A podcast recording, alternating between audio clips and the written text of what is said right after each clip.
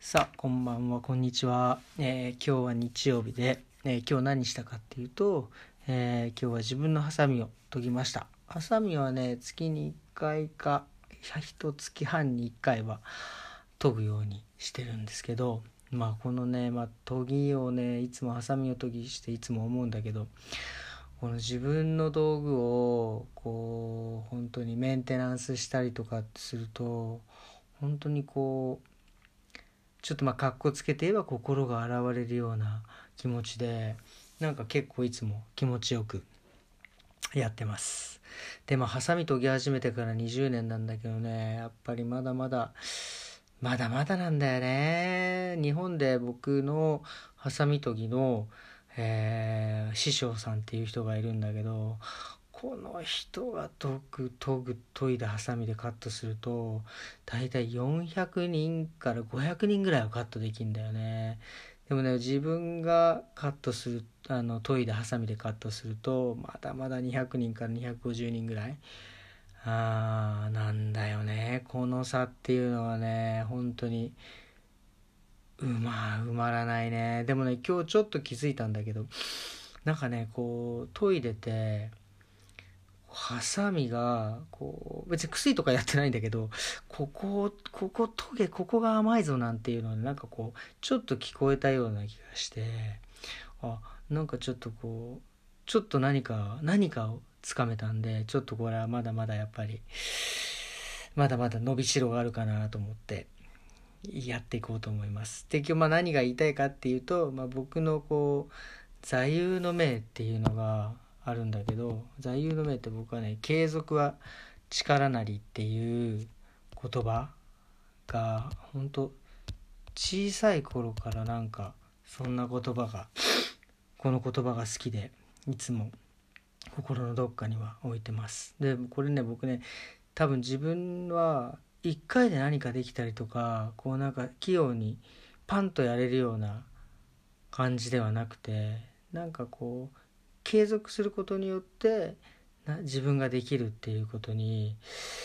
あややれるタイプなんだなっていうのが分かったのででまあこういう座右の銘をいつも頭に置いてやってるんだよね。でまあだからそうだから勉強とかも本当ね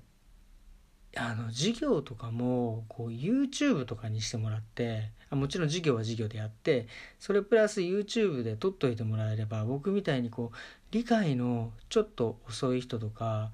なんかこう例えば算数とかでもあ数学？算数とかでもなんか一つちあのつまずいちゃうというかここが理解できないと先に進めないなんか自分の気になるところをこう YouTube とかで授業があれば何回も何回も見て自分で理解できるようになるんだよね。多分。そしたらなんかもうちょっといいんじゃないかなっていうまあまあまあちょっとこれはまああの脱線しちゃったんだけどまあだからハサミ研ぎもそうでまあこうね分かんないところを自分がはあなん今回は全然研げなかったな今回良かったなっていうのを試行錯誤しながらまあやってって気が付く。でこれ、ね、気が付くっていうのもなんかただただ例えばなんかいろんなことをだらだら長く続けるっていうよりも自分が気がつか気が付こうと思って多分やらないとあの気がつけないような気がすんだよね。あの例えばまあこれもちょっとめちゃくちゃいい話するんだけどなんだろうな例えばそのトイレ掃除なんかもなんかこう自分の気持ちでもうなんかガシガシガシガシこう洗うとあほらトイレ洗うとこう運気が上がるってんで俺毎日やってんだけどこうなんだろうな。これを洗ってガシガシ運気が上がるんだっていう気持ちでやると運気ってなんか上がらない気がすんだよね。なんかこれでこう洗いながら次使う人がこう気持ちよく使えるようにとかこのトイレがこう綺麗になることによってなんか他の人がなんかいい気持ちになったらいいなっていうのを思うと思いながら掃除するといいような気がするんだよ。ねだからこれって多分だから自分のいろいろな気持ち次第なのかなっていうなんかものすごい話が脱線したんだけどだから継続するとかにしても自分の気持ちが入って気が付こうと思って継続するのと